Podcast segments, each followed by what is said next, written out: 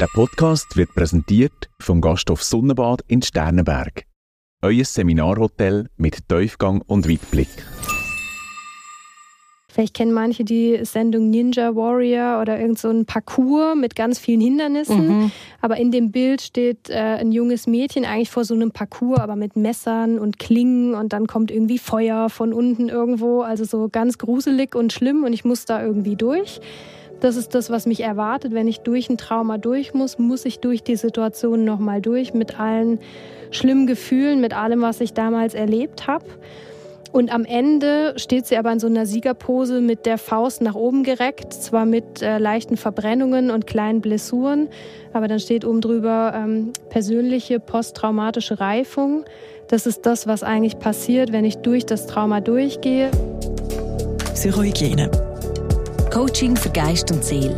Ein Podcast von ERF Media Schweiz. Schlimme Erlebnisse und Erfahrungen, das machen wir alle irgendwann im Leben aber nicht bei allen löst das dann auch ein Trauma aus.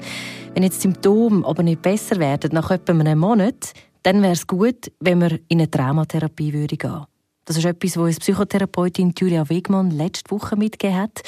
Heute wollen wir mit ihr noch mehr eintauchen in das Thema, wollen herausfinden, wie wir reagieren müssen, wenn wir selber oder jemand in unserem Umfeld also Flashbacks hat oder andere Symptome von einer posttraumatischen Belastungsstörung.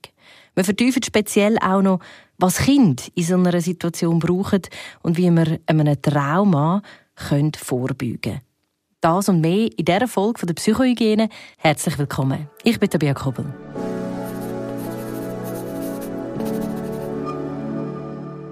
Vielleicht können wir zum Start dieser weiteren Folge über Trauma noch mal ein zusammenfassen. Was sind noch mal so Symptome, die man muss ein bisschen im Auge haben muss, wenn man noch etwas Brutalem oder Schwierigem, wo man erlebt hat, ähm, wo man dann vielleicht hat. Auf welche muss man achten? Mhm. Genau, also das sind die Symptome von der sogenannten posttraumatischen Belastungsstörung. Und das ist, wenn es länger als einen Monat geht und ich dann aus drei verschiedenen Bereichen Symptome zeige, dann ist auch wichtig, dass ich mir professionelle Unterstützung hole.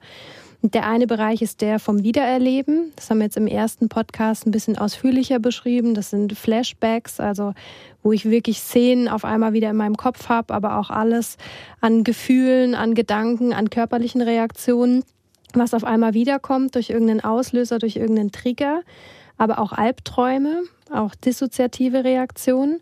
Und dann wäre der zweite Symptomblock das sogenannte Vermeidungsverhalten, also dass ich dann eben versuche, solche belastenden Erinnerungen, Gedanken oder Gefühle, die im Zusammenhang mit der traumatischen Situation stehen, zu vermeiden, also an bestimmte Orte nicht mehr gehe, zum Beispiel nicht mehr ins Krankenhaus, ähm, wenn jetzt jemand plötzlich verstorben ist und ich habe das mitbekommen und dann kamen die Sanitäter und jemand ist mit dem Krankenwagen abgeholt worden und die Sirenen, also dass ich solche Orte zum Beispiel meide oder auch nicht mehr zum Arzt gehe oder wenn ich eine Vergewaltigung erlebt habe an einem bestimmten Ort, dass ich dann den Ort meide oder alles, was damit zusammenhängt aber auch, dass ich versuche, Erinnerungen zu vermeiden. Also manchmal entstehen dann eben auch ungünstige Bewältigungsstrategien zum nicht mehr dran denken, dass ich anfange, Substanzen zu konsumieren, also Drogen, Alkohol oder vielleicht nur noch Serien schaut, um mich ständig ablenken, damit ich nicht mehr Gedanken habe.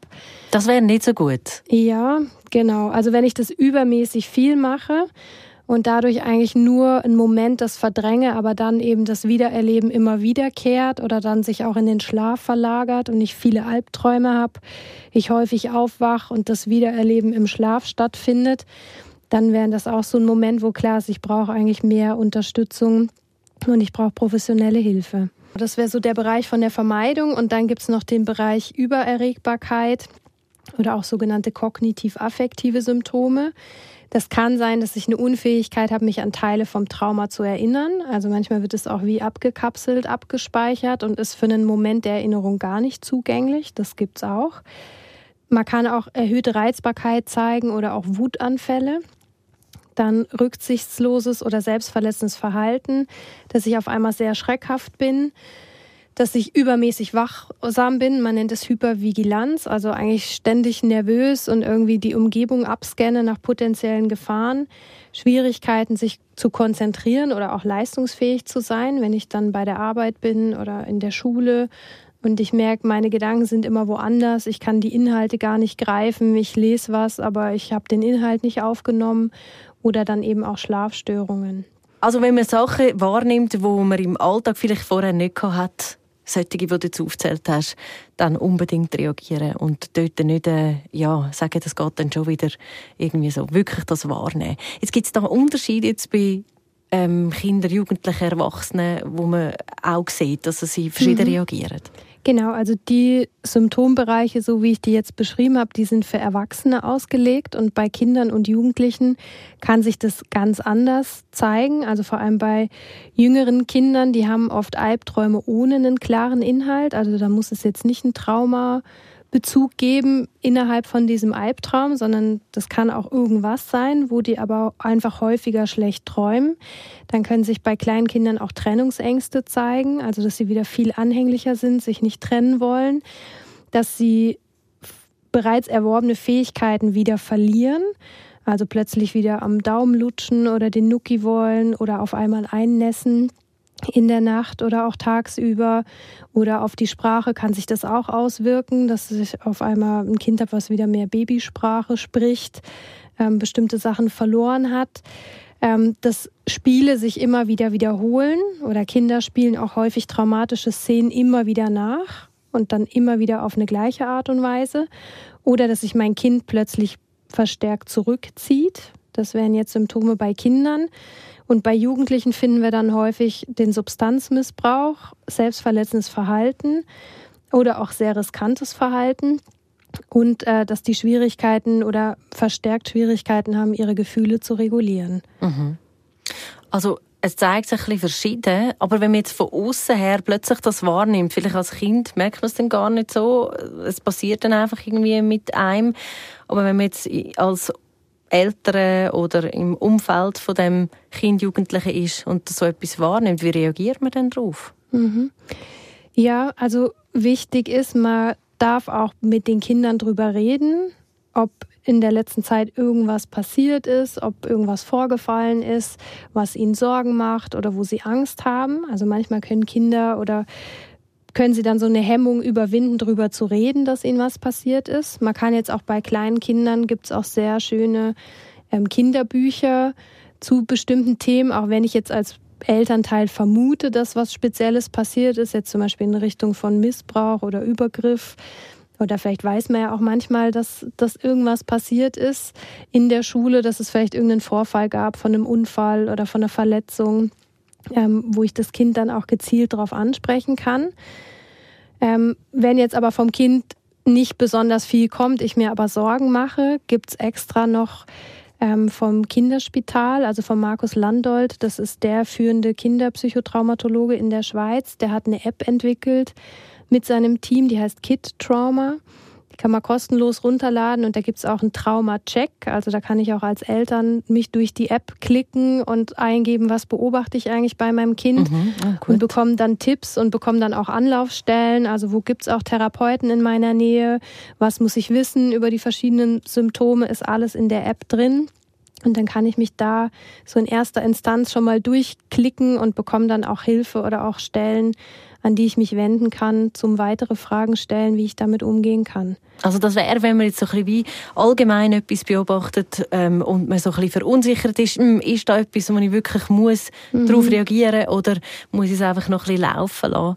Jetzt haben wir im anderen Podcast auch noch darüber geredet, dass es ja dann so Situationen gibt, wo man vielleicht triggert wird und wie man nochmal in das Trauma reinkommt. Und man, wenn man jetzt so in einer Situation drin ist, ähm, was, wie kann man denn, was kann man denn machen?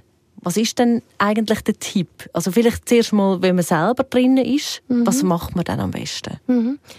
Genau, also wenn ich, wenn ich selber drin bin, dann muss ich natürlich in dem ersten Schritt das auch erkennen, dass das gerade passiert, dass es ein Flashback ist, dass da Gefühle hochkommen. Das ist manchmal, also wenn man wirklich im Bereich von einer Traumafolgestörung ist, ist es auch schwierig, dann selber zu steuern. Also häufig braucht man dann Unterstützung von außen. Ähm, was aber hilft, ist das, was wir auch im Podcast über Angst besprochen haben. Ich muss mein System, also meinen Körper wieder beruhigen. Ich muss ein Signal senden, dass ich sicher bin. Das funktioniert zum einen über die Atmung, also es beschleunigt sich ja bei der Fight- ähm, und Flight-Reaktion, wird ja Energie freigesetzt im Körper und dann beschleunigt sich auch der Atem. Mhm.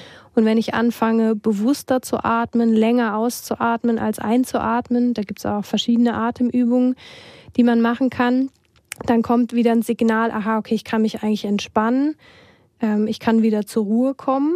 Das wäre das eine, also über den Atem. Dann braucht man das, dass man Gefühl herstellen kann, dass man im Hier und Jetzt ist, also nicht in der traumatischen Situation. Am besten das Muster, was abgespult wird, irgendwie unterbrechen. Also wenn ich das selber merke, aus dem Raum rausgehen, mir zum Beispiel was zum Trinken holen, aus dem Fenster schauen, tief ein- und ausatmen und mich dann auf die Gegenwart konzentrieren. Das heißt, ähm, wo bin ich? Was sehe ich zum Beispiel, wenn ich aus dem Fenster rausgucke? Wie fühlen sich meine Füße auf dem Boden an? Wenn ich irgendwas anfassen kann, wie fühlt sich das Material an? Wenn ich was trinke oder was esse, wie schmeckt das, was ich esse? Also alles, was die Aufmerksamkeit aufs Hier und Jetzt und auf die Gegenwart richtet, hilft, das Wiedererleben abzubrechen und sich dann eben auch zu sagen, okay, heute ist der so und so vielte, es ist nicht der gleiche Tag, es ist ein anderer Zeitpunkt oder es gab irgendeinen Trigger, der mhm. das ausgelöst hat und dazu gehört natürlich auch, dass ich dann die Trigger kenne, dass ich das auch weiß, dass ich das für mich einordnen kann. Okay, das war jetzt ein bestimmter Duft oder ein bestimmtes Geräusch oder manchmal kann es vielleicht auch ein bestimmter Gesichtsausdruck von einer Person sein. Irgendetwas, was ich gesehen habe, was mich an das Trauma erinnert, hat jetzt die Reaktion von meinem Körper ausgelöst. Das heißt aber nicht, dass ich wieder in der gleichen Situation bin und mir wieder das Gleiche passiert wie damals. Du hast ja im letzten Podcast ein schönes Bild gemacht von einem Schrank, oder? Wo dann mhm. alles auf einem, wenn man das T-Shirt rausnehmen kommt mhm. die ganze Biege auf einem. Ähm, also eben all diese Sachen, dass man die dann wie kann sagen, ah, Moment jetzt mal, wir sind an dem Tag, wir mhm. sind nicht wieder zwei Jahre zurück zum Beispiel oder mhm. auch einen Monat, zwei zurück. Ähm, ah, wir haben, ähm, es schmeckt jetzt zwar gleich, aber ich bin in einem anderen Raum. Mhm. Und dass man diese Sachen dann wie kann zuordnen wieder. Mhm. In eine Situation, wo man jetzt ist und dass sie nicht bedrohlich ist. Mhm, genau, mhm. alles, was so kalte Fakten sind, helfen. Ja. Wenn ich weiß, hey, heute ist der Tag, das Wetter ist gerade so, oder also alles, was ich im Hier und Jetzt bewusst wahrnehmen kann, kann helfen, wieder Ordnung zu machen. Und was auch noch ein wichtiges Bild ist bei dem Kleiderschrank, wenn ich eben versuche, einfach zu vermeiden, also auch Strategien, wenn ich anfange, Substanzen zu konsumieren zum Vergessen oder einfach Serien schaue oder Spiele spiele auf dem Handy oder was auch immer zu mich immer wieder ablenken, dann ist das so, wie wenn ich einfach versuche, den Kleiderschrank immer zuzudrücken, damit ja nichts rausfällt und wenn neue mhm. Sachen kommen, stopfe ich es einfach wieder rein. Ähm, aber irgendwann schaffe ich es nicht mehr, das zuzudrücken und mir fliegt wieder alles entgegen. Deswegen macht es sehr viel Sinn, sich professionelle Hilfe zu holen, wenn man eben auch unter den Symptomen leidet von einer posttraumatischen Belastungsstörung und es alleine nicht geschafft hat, das für sich zu integrieren, dann brauche ich auch die Unterstützung, zum das wieder schön sortieren und schön einräumen und dann auf verschiedenen Ebenen und auch verstehen, was sind die Auslöser für ein Trauma, also was triggert mich, was passiert mit mir, was passiert mit meinem Körper, was ist emotional mit mir passiert und wie ist es aber im Hier und Jetzt. Mhm. Also, also jetzt, wenn man es jetzt einfach betäubt, dann bedeutet das, es kommt einfach immer und immer und immer wieder. Es mhm. wird nicht weniger. Also mhm. für den Moment ist es vielleicht gut, aber es kommt einfach wieder. Es heißt, man muss es eigentlich einfach anschauen. Also es, mhm. es führt keinen Weg rundherum. Genau, und es kann auch sein, wenn ich jetzt traumatische Sachen als Kind erlebt habe, über die ich nie gesprochen habe, und dann bin ich erwachsen und ich werde zum Beispiel selber Vater oder Mutter, dann kann es auch passieren, dass dann plötzlich wieder Flashbacks kommen. Also dass wir nicht mehr über einen gewissen Zeitraum, dass wir schon funktionieren, dass aber das Trauma wie abgekapselt ist oder auch so schambesetzt, dass man es auch wie verdrängt, dass man nicht drüber nachdenkt, dass man eben alle Erinnerungen vermeidet und dass dann aber irgendwann zu einem späteren Zeitpunkt Situationen auftreten, die plötzlich ein Wiedererleben hervorrufen. Mhm oder? Weil dann bin ich plötzlich selber Mutter oder Vater und äh, werde auf einmal laut und dann erinnert mich das, okay, mein ein Elternteil von mir ist laut geworden und hat mich geschlagen, zum Beispiel. Es gibt doch aber auch Situationen, dass man wie merkt, dass man ähm, so reagiert mit diesen Symptomen, aber man es nicht kann zuordnen kann. Mhm. Wie geht man denn damit um? Mhm. Genau, das, das wäre auch so der Teil, wenn ich das merke, also man spricht auch insgesamt von einem Schema. Es muss jetzt vielleicht nicht aufgrund von einer traumatischen Situation sein, aber wir speichern generell solche Bündel von äh, Verhaltensweisen, von Emotionen, von Gedanken und auch eben von einem bestimmten Verhalten, Körperreaktionen. Das speichern wir ab. Das nennen wir auch ein Schema. Also ich kann auch ein Schema haben von äh, immer wieder werde ich verlassen, immer wieder werde ich von anderen Menschen verletzt und enttäuscht oder eben die Welt ist gefährlich. Also das finden wir auch häufig bei Trauma-Betroffenen, die eben ein schlimmes Ereignis erlebt haben, ob das jetzt Krieg oder Folter oder Vergewaltigung oder Diebstahl, äh, ein Überfall, ein Unfall, oder? Also die Welt ist gefährlich. Mhm. Ähm, und dann kann es passieren, dass eben ein bestimmter anderer Trigger das auslöst und dass das gleiche Bündel wiederkommt. Und immer dann, wenn Emotionen besonders intensiv sind. Also wenn ich das merke, hey, die Situation von außen betrachtet, war das doch jetzt eine Kleinigkeit, warum habe ich da jetzt so stark reagiert? Dann ist das ein Hinweis darauf, dass eben entweder das so ein Traumatrigger ist oder dass ich auch ein bestimmtes Schema abgespeichert habe. Das geht dann meistens zurück in die Kindheit. Was habe ich da erlebt? Ähm, ja, wo sich dann auch lohnt, genauer hinzuschauen und auch mit professioneller Unterstützung rauszufinden, okay, wie kann ich das abschwächen, oder? Also wo ist so ein negatives Schema entstanden, was aber nicht immer stimmt, oder? Die Welt ist zwar gefährlich, aber nicht immer und in jeder Situation muss ich Angst haben. Ähm, Menschen können mich verletzen, aber nicht alle Menschen, oder? Welche Menschen sind die, denen ich vertrauen kann? Wie kann ich Menschen vertrauen? Wo das dann eben auch so ein Hinweis sein kann, okay, da ist vielleicht irgendein Thema, oder? Ich habe jetzt übermäßig stark reagiert in einer Situation, wo ich nicht verstehe, warum. Mhm. Du hast äh, gute Sachen erzählt, wie man selber damit umgehen kann, wenn man merkt, dass man gerade in so eine Situation kommt. Wie kann man denn als Umfeld reagieren? Also gerade bei Kindern, mhm. wo vielleicht das selber noch gar nicht so spüren oder so, sondern einfach reagieren. Mhm. Was, was kann man da machen? Mhm.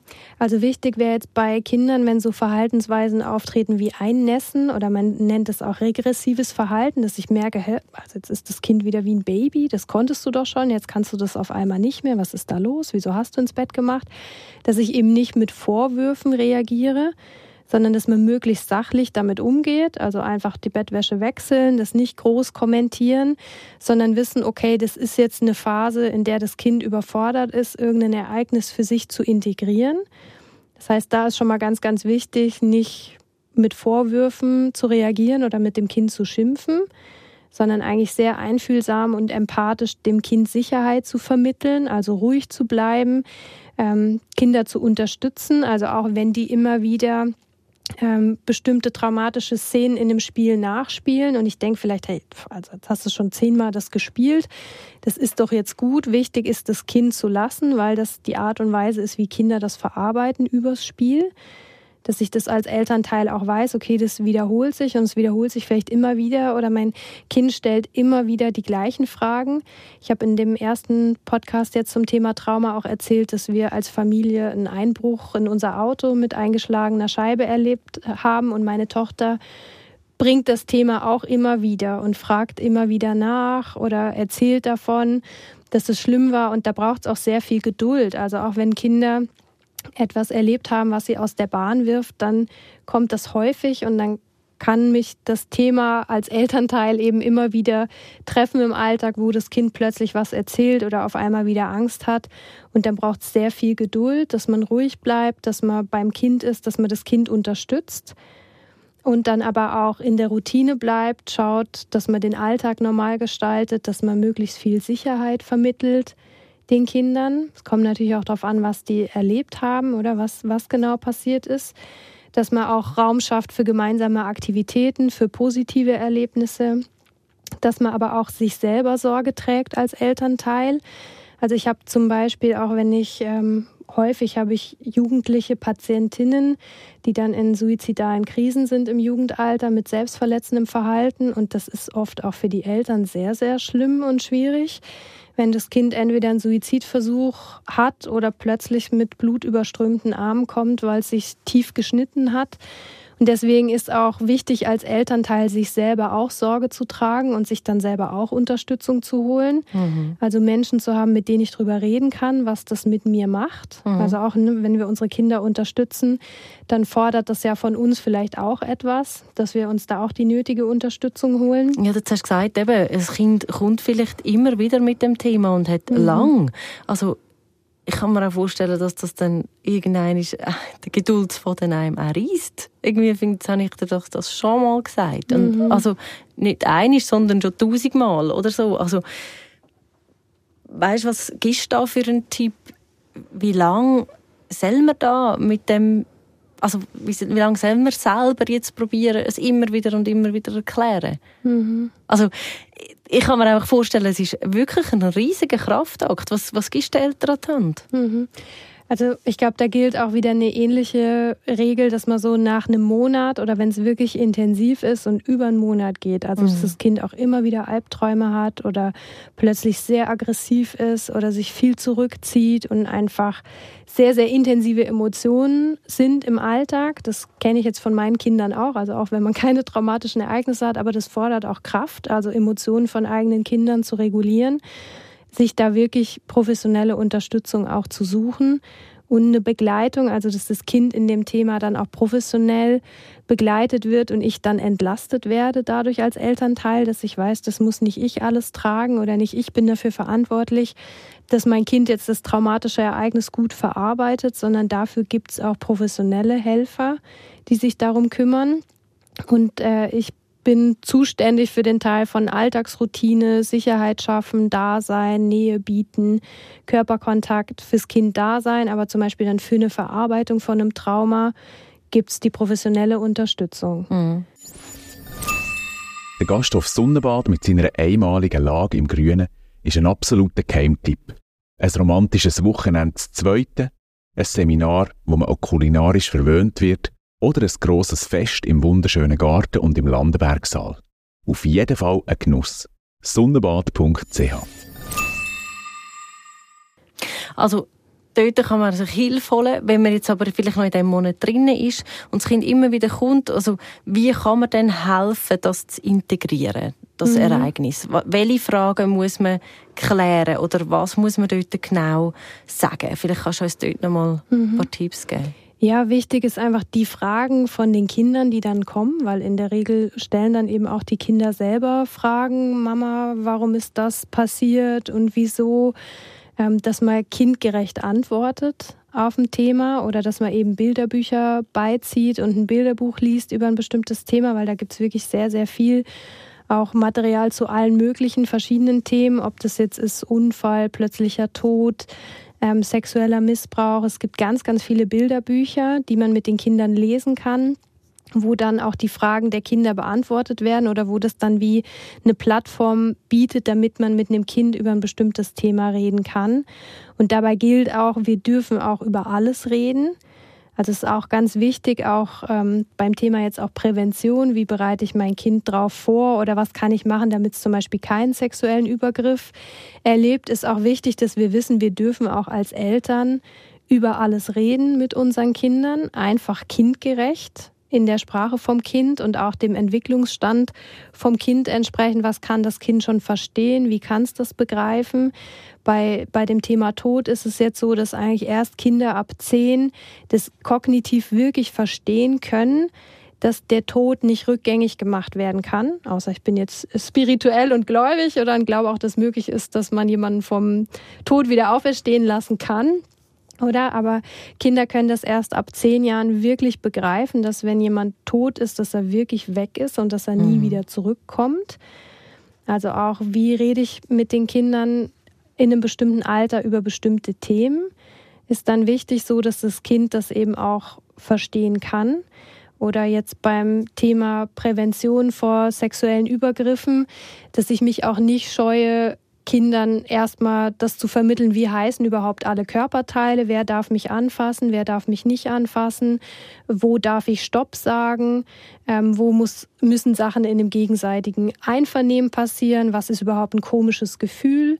Also es gibt auch Bücher über das komische Gefühl, dass Kinder auch lernen, dass wenn sie ein komisches Gefühl im Bauch haben, dass sie dem auch vertrauen dürfen und dann Nein sagen dürfen. Mhm. Und wichtig sind dann auch solche Sachen wie, wenn ein Kind der Tante jetzt keinen Kuss geben möchte oder die Hand nicht geben möchte, dass man das Kind auch lässt, dass es lernt, okay, dabei fühle ich mich nicht wohl und ich darf eine Grenze setzen. Ich muss nicht Sachen machen, weil ein Erwachsener mir das sagt.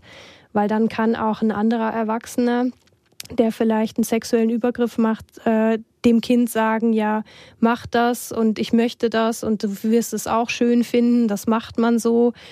Und deswegen sind auch so kleine Sachen sind im Alltag ganz, ganz wichtig, mit den Kindern offen über Themen zu reden, auch das zu thematisieren, ja, was, was passiert, wenn jemand stirbt zum Beispiel. Ähm, oder ich habe mit meinen Töchtern auch darüber geredet, als ich 17 war, habe ich auch einen sexuellen Übergriff erlebt von meinem besten Kollegen und irgendwie sind wir auf den gekommen und dann haben meine Töchter mich gefragt, warum ich keinen Kontakt mehr zu dem habe. Und dann mhm. habe ich gesagt, ja, der hat mich an Stellen angefasst, wo ich das nicht wollte. Und es war nicht okay und deswegen habe ich keinen Kontakt mehr. Und dann sowas auch zum Anlass zu nehmen, mit Kindern drüber zu reden und zu sagen, hey, zum Beispiel im Intimbereich darf dich niemand anderes anfassen. Mhm. Also das wirklich in der Prävention, dass man das sicher kann fördern, dass es überhaupt gar nicht zu einem Trauma kann kommen jetzt in mhm. dem. Natürlich kann man das Kind nicht vor allem schützen. Mhm. Wenn es dann aber gleich in der Situation ist oder wenn man in der Situation ist, wo, wo etwas passiert ist, hast du da noch andere Sachen, wo du die Eltern kannst an die Hand geben, wo du wie kannst sagen, hey, das hilft, das mhm. kann man machen. Mhm. Einfach praktische Sachen.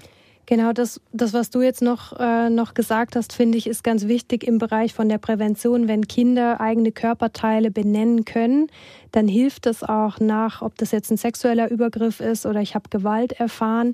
Aber ich kann darüber reden, wo hat mich jemand angefasst, wo hat mich jemand verletzt, wie heißen denn die Körperteile.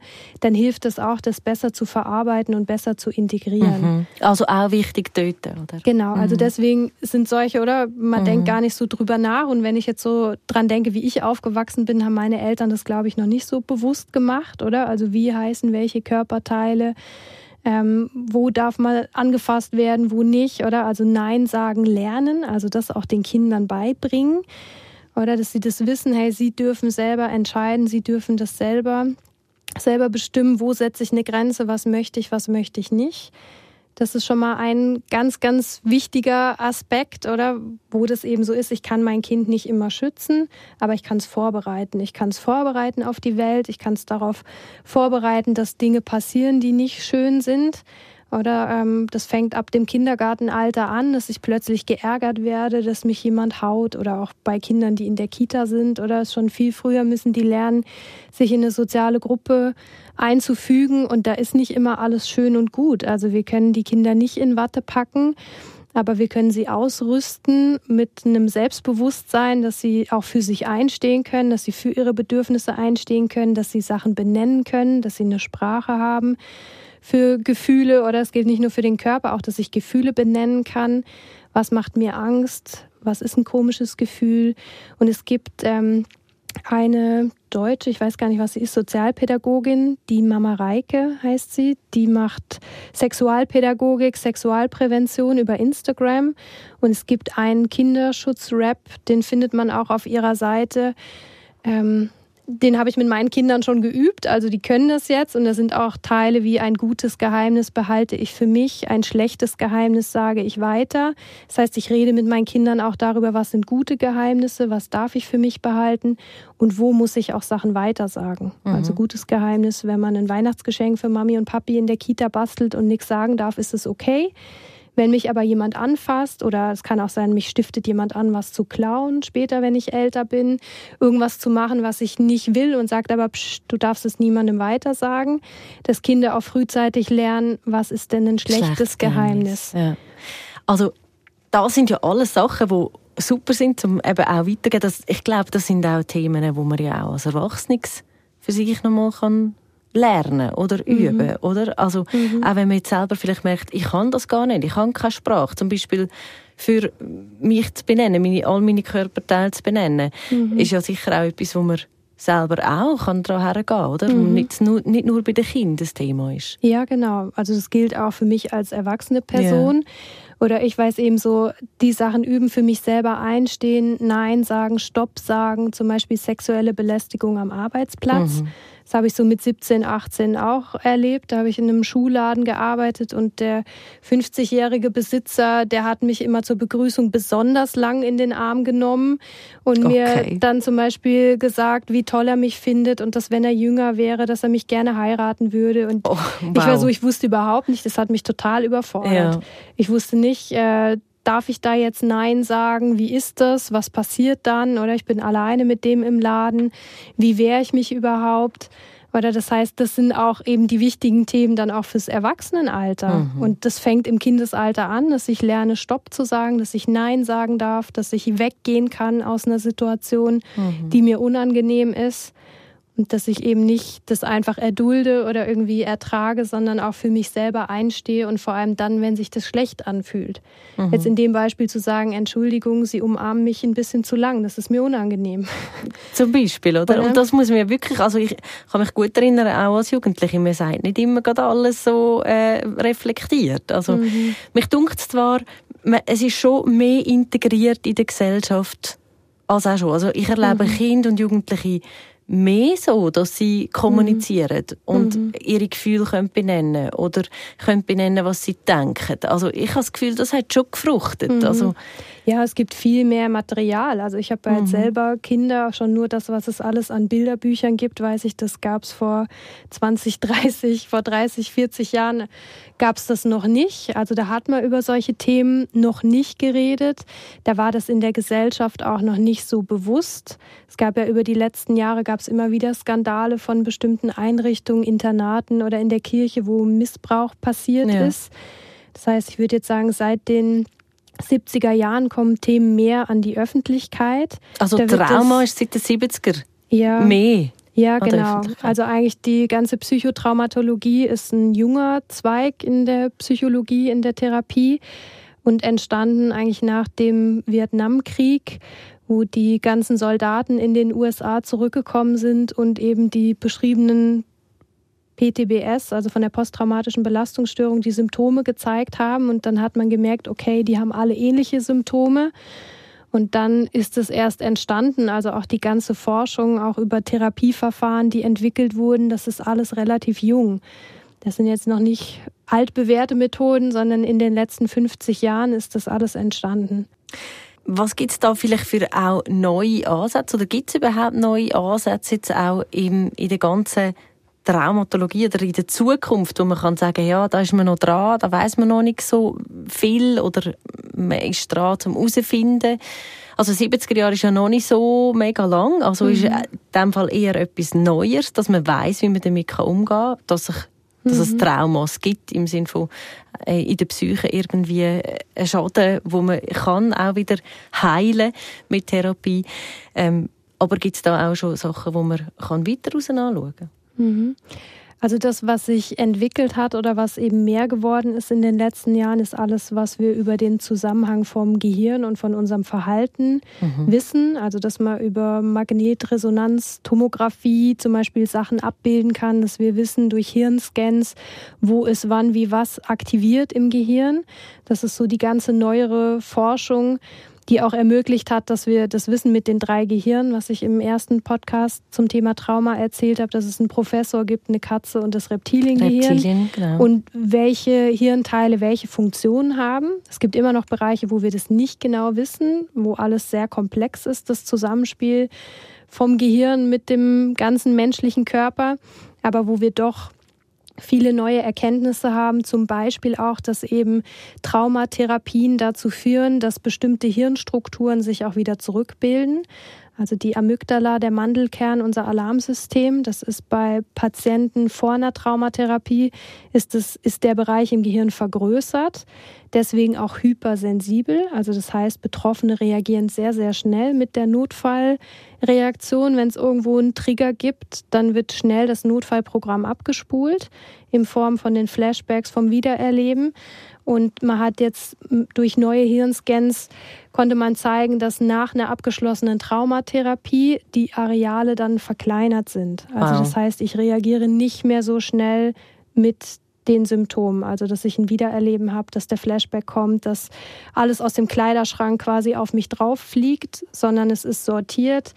Das Gehirn lernt dann durch die Therapie, durch die Integration, okay, wann muss ich reagieren und wann nicht. Mhm. Gibt es da jetzt auch aus deinem eigenen Umfeld oder ähm, Situationen, wo du selber das jetzt erlebt hast, dass jemand wirklich aus dem Trauma, wo eine Person hatte, nachher können rauskommen und wirklich mhm. äh, können auch frei werden und nachher wieder ein gutes Leben führen, ohne dass immer die Flashbacks gekommen sind? Mhm. Ja, also das erlebe ich bei eigenen Patienten. Also ich nutze als Methode eigentlich eine Mischung aus der traumafokussierten kognitiven Verhaltenstherapie mit der Methode von der narrativen Expositionstherapie, wo man alles, was einem passiert ist, in den Lebenslauf einordnet und eine Lebenslinie legt und Sachen benennt. Und ich beobachte das, was auch ganz viele Studien sagen, dass das den Patienten hilft. Also dass die Traumafolgesymptome von der PTBS, dass die abnehmen, dass das Wiedererleben weniger wird, dass Menschen weniger schreckhaft oder ängstlich sind, dass man wieder besser schlafen kann, dass man weniger Albträume hat und dass man wieder dahin kommt, dass man seinen Alltag eigentlich normal leben kann. Also die Erinnerungen, die werden ja nicht ausgelöscht, sondern die werden integriert. Und ich lerne dann in der Therapie eigentlich das auch als Teil von meinem Leben zu akzeptieren, zu akzeptieren, dass mir das widerfahren ist, auch zu wissen, was hat das mit mir gemacht, wie hat mich das als Person verändert, aber gestärkt eigentlich aus dem herauszugehen. Also mhm. ich habe ein Bild, vielleicht kann ich das kurz beschreiben, in einem Buch äh, zum Thema Resilienz und das finde ich eigentlich ziemlich ziemlich schön und es beschreibt auch das, was in der Traumatherapie passiert. Man kann sich das so vorstellen, vielleicht kennen manche die Sendung Ninja Warrior oder irgend so ein Parcours mit ganz vielen Hindernissen. Mhm. Aber in dem Bild steht äh, ein junges Mädchen eigentlich vor so einem Parcours, aber mit Messern und Klingen und dann kommt irgendwie Feuer von unten irgendwo. Also so ganz gruselig und schlimm und ich muss da irgendwie durch. Das ist das, was mich erwartet. Wenn ich durch ein Trauma durch muss, muss ich durch die Situation nochmal durch mit allen schlimmen Gefühlen, mit allem, was ich damals erlebt habe. Und am Ende steht sie aber in so einer Siegerpose mit der Faust nach oben gereckt, zwar mit äh, leichten Verbrennungen und kleinen Blessuren, aber dann steht oben drüber ähm, persönliche posttraumatische Reifung. Das ist das, was eigentlich passiert, wenn ich durch das Trauma durchgehe, wenn ich das verarbeite, wenn ich das integriere, dann kann ich als Persönlichkeit auch daran reifen, ich kann mich weiterentwickeln und ich kann auch gestärkt wieder durch mein Leben gehen, weil ich das überlebt habe, oder? Ich habe das, äh, ich habe das überstanden. Ähm, ich gehe nicht kaputt an dem, sondern ich schaffe es eigentlich, mich wieder so auszurichten, dass ich mein Leben wieder weiterleben kann. Das ist eigentlich dann, ja, das Ziel, oder? Das, was man mhm. muss visualisieren wenn man in das Ganze mhm. hineingeht. Ähm, das Thema Trauma aufschaffen. Weißt, was, was würdest du sagen? Was, warum ist es wichtig für die Gesellschaft, dass wir das auch machen, dass wir, dem, dass wir dort daran hergehen? Mhm. Ja, also wenn wir es nicht aufarbeiten und nicht integrieren können, dann sind wir in dem Bereich, dass wir psychisch leiden, also dass wir bestimmte Symptome zeigen, ob das jetzt die posttraumatische Belastungsstörung ist oder es gibt dann auch noch komplexere Formen, also auch tatsächlich Formen meistens bei, das sind die sogenannten Typ 2 Traumata, wenn ich über mehrere Jahre traumatische Erlebnisse immer wieder erlebe, zum Beispiel bei Gewalt, bei Missbrauch, bei Krieg, Folter, ähm, dann macht es natürlich viel tiefgreifender was mit der Persönlichkeit und führt auch zu einer Aufspaltung von der Persönlichkeit. Und dann braucht es dafür eine längere und eine intensivere Therapie, als wenn ich ein einmaliges, ein sogenanntes Typ-1-Trauma erlebt habe, zum Beispiel der Banküberfall oder ich bin vergewaltigt worden, ich habe einen sexuellen Übergriff erlebt. Das ist einfacher zu behandeln. Aber wenn ich eben die Traumafolgestörungen nicht behandle, dann sind Menschen auch nicht leistungsfähig. Also es hat einen Einfluss auf meine Konzentrationsfähigkeit, auf meine Leistungsfähigkeit. Ähm, ich bin ängstlich, ich meide vielleicht bestimmte Orte. Ähm, das heißt, es ist ganz wesentlich, dass man in der Gesellschaft auch über die Themen redet, auch über das Thema Trauma und vor allem, wo finde ich auch Hilfe und Unterstützung, damit ich es verarbeiten kann, damit ich auch ein gesunder Teil in der Gesellschaft sein kann und meinen Beitrag leisten kann. Wir funktionieren ja auch so, dass unser ganzes Gesellschaftssystem Menschen braucht, die arbeiten gehen und die funktionieren, die ihren Job machen, sonst würde ja alles zusammenbrechen. Mhm.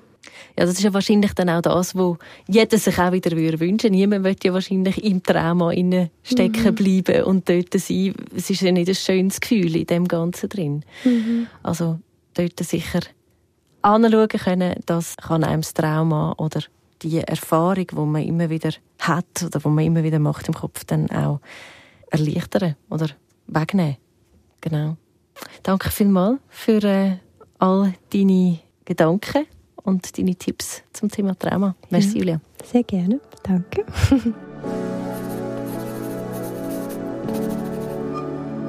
Das war jetzt der zweite Podcast über Trauma. Das Thema, das uns alle treffen kann. Und es ist ja schon noch fies, oder? dass man genau das, was man ja partout möchte vermeiden möchte, muss machen, dass man die posttraumatische Belastungsstörungen in den Griff bekommen und wieder leben kann. Nämlich, dass man eben den Parkour, den sie das so schön beschrieben hat, mit all dem Schlimmen, was man erlebt hat, nochmal muss laufen, dass man am Schluss mit einer Siegespose dastehen kann. Und für das brauchen wir professionelle Hilfe. Ein Gegenüber, das uns genug Sicherheit gibt, dass wir heil durchkommen. Und das Thema Prävention, das nehme ich auch noch mit aus dem Gespräch mit Julia Wigmann.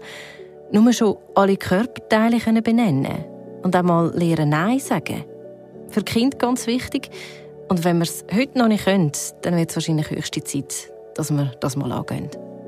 Links zu der App Kid Trauma oder zu dem Kinderschutz-Rap haben wir euch in den Show Notes. Und falls ihr noch Fragen habt oder ihr ein Thema habt, das ihr hier in der Psychohygiene gerne mal möchtet hören, dann schreibt es uns. Alle Kontaktdaten ebenfalls in den Show Notes. Danke vielmals fürs Zuhören. Ich bin Tabia Kobel. Habt's gut. Psychohygiene. Coaching für Geist und Seele. Ein Podcast von RF Media Schweiz.